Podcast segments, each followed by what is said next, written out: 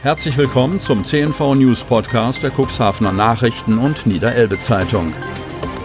In einer täglichen Zusammenfassung erhalten Sie von Montag bis Samstag die wichtigsten Nachrichten in einem kompakten Format von sechs bis acht Minuten Länge. Am Mikrofon Dieter Bügel. Dienstag, 29. September 2020. Kutsche im Cuxhavener Watt umgestürzt. Cuxhaven. Im Watt vor Cuxhaven-Salenburg hat sich am Montagnachmittag ein Unfall mit einer Kutsche ereignet. Es handelte sich dabei offenbar nicht um einen Wattwagen, sondern um ein Sportgerät. Das Fahrzeug stürzte um. Ob es sich dabei um eine Pferdekutsche handelte, war zunächst unklar. Nach ersten Angaben der Feuerwehr wurden dabei drei Personen verletzt. Die Berufsfeuerwehr und die Freiwillige Feuerwehr Dun eilten zur Hilfeleistung an die Unfallstelle im Watt, die sich etwa ein Kilometer vor der Salenburger Wattwagenauffahrt befand. Es war etwa 16.30 Uhr, als die Kutsche aus bislang ungeklärter Ursache umstürzte. Die verletzten Passagiere wurden nach Auskunft der Feuerwehrleitstelle zur Behandlung ins Cuxhavener Krankenhaus gebracht. Über den Grad der Verletzung konnten noch keine Angaben gemacht werden. Cuxhavener warnt vor sonderbarer Betrugsmasche. Cuxhaven. Den äußerst sonderbaren Fall eines Betrugsversuches hat unser Leser Erich Baumann erlebt und der Redaktion geschildert. Er möchte auf den Fall aufmerksam machen und andere potenzielle Opfer warnen, damit sie nicht auf diese Masche hereinfallen. Es geht um einen betrügerischen Fändungsversuch wegen angeblicher Zahlungsrückstände aus einem Glücksspiel von 2018. Am Freitagvormittag, 11. September, erhielt Baumann einen Anruf. Sie haben Rückstände aus einem Gewinnspiel von 2018 nicht bezahlt bzw. nicht rechtzeitig Ihre Teilnahme gekündigt.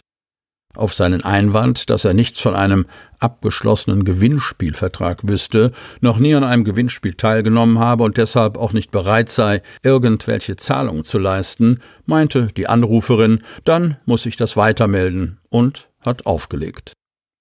Am Nachmittag des gleichen Tages ein zweiter Anruf. Gegen sie liegt eine Pfändung über 9.250 Euro vor. Wenn Sie Näheres darüber wissen möchten, drücken Sie Raute 2. Unter Raute 2 meldete sich ein Daniel Böhm, angeblich vom Amtsgericht Stuttgart, Rechtspflegeabteilung. Er nannte ein Aktenzeichen und eine Kanzlei in Bad Segeberg, Dr. Baumann und Partner. Jener Dr. Baumann bestätigte, dass eine Pfändung über 9.250 Euro unmittelbar bevorstünde. Um den Vollzug abzuwenden, müsse Erich Baumann eine Gegenanzeige erwirken und um außergerichtliche Einigung ersuchen, die aber auch wiederum Kosten in Höhe von 3.770 Euro verursachen würde. Da er schon auf der Routenplanung des Gerichtsvollziehers stünde, der am darauffolgenden Sonnabend vor der Tür stehen würde, müsste er den Betrag noch am gleichen Tag überweisen. Wenn er damit einverstanden wäre, würde er die nötigen Schritte unternehmen und mit der Firma Eurovong 24 sprechen. Baumann sollte den vorgeblichen Anwalt Dr. Baumann zehn Minuten später wieder anrufen. Dann nannte der ein Bankkonto in Belgien mit Kontoinhaber Wadet Eidemir und Verwendungszweck mit Aktenzeichen. Die Überweisung müsse aber noch am gleichen Tag erfolgen und er müsste telefonisch bestätigen, dass er das Geld überwiesen hat. Es würde dann ein Urteil gefällt und nach etwa 14 Tagen würde er sein Geld zurückerhalten. Das alles erschien dem Cuxhavener fragwürdig. Deshalb nahm er Kontakt mit seinem Rechtsanwaltbüro und seinem Kreditinstitut auf. Beide warten eindringlich davor, etwas zu bezahlen. Sie ermahnten Baumann, nichts zu unternehmen.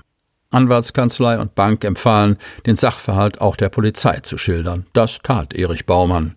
Dort wurde sein entschlossenes Handeln gelobt. Auch die Polizei riet dazu, nichts zu unternehmen und auf gar keinen Fall Geld zu überweisen. Kreis Cuxhaven ist mögliches Endlager für Atommüll. Kreis Cuxhaven. Bei der Suche nach einem Endlager für radioaktive Abfälle sind Teile des Landkreises Cuxhaven ebenfalls mögliche Optionen. Das geht aus dem gestern vorgelegten Zwischenbericht Teilgebiete der Bundesgesellschaft für Endlagerung kurz BGE hervor.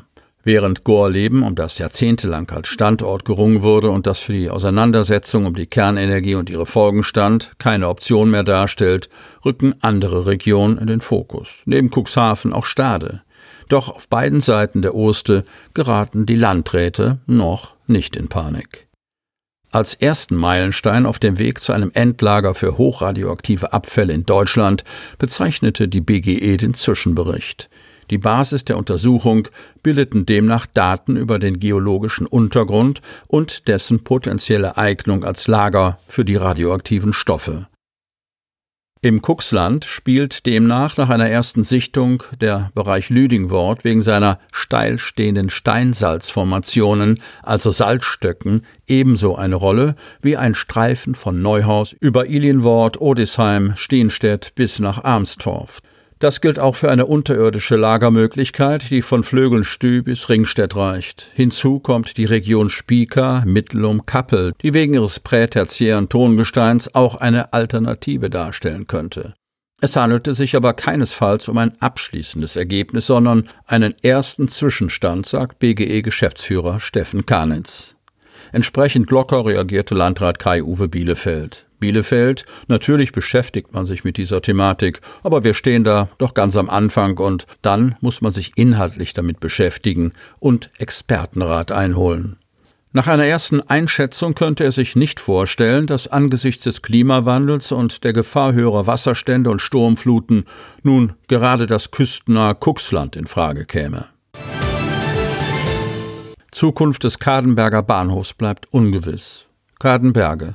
Was aus dem Kadenberger Bahnhof wird, den der Besitzer Harro Taube nach Bekundungen auch gegenüber unserem Medienhaus verkaufen will, bleibt ungewiss. Frank Thielebeule als Gemeindedirektor jedenfalls hat Kontakt aufgenommen. Per Nachrichtendienst WhatsApp habe ihm Harro Taube seine Preisvorstellung für das Objekt mitgeteilt. Aber für den von ihm verlangten Kaufpreis ist die Gemeinde vorerst aus dem Rennen. Er wollte 150.000 Euro dafür haben. Das ist eindeutig überhöht, gab Thielebeule bei der Gemeinderatssitzung bekannt. Nun müsse abgewartet werden, so Thielebeule, ob er sich der Realität nähert, was den Kaufpreis betrifft. Auszeichnung für Kadenberger Schule.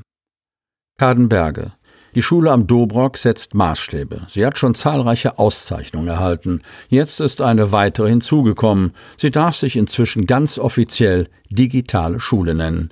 Das Schild mit dieser Auszeichnung ist zwar noch nicht aufgehängt worden, doch Daniel Klink hat damit auch keine Eile. Uns hat diese Auszeichnung gezeigt, wir sind auf dem richtigen Weg. Und dieser Weg orientiert sich ganz eindeutig an einer sukzessiven Umstellung des Unterrichts in digitale Richtung. Bücher sind zwar noch nicht und werden auch nicht aus dem Unterricht verschwinden, aber mehr und mehr greift die Umstellung auf einen digitalen Unterricht um sich.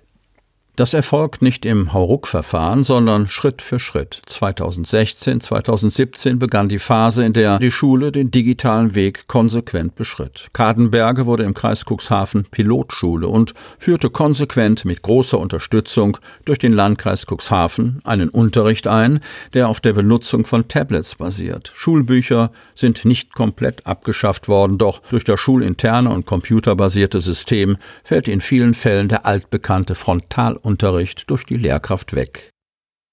In der Begründung dieses landesweiten Wettbewerbs heißt es zum Konzept an der Kadenberger Schule, Sie können den Titel mit Stolz tragen, da, obwohl in Zeiten von Corona vieles anders war, wir von unserem Qualitätsansatz nichts vereinfacht oder verwässert haben.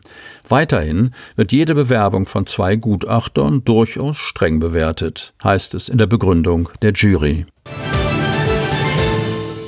Sie hörten den Podcast der CNV Medien, Redaktionsleitung Ulrich Rode und Christoph Käfer. Produktion Rocket Audio Production.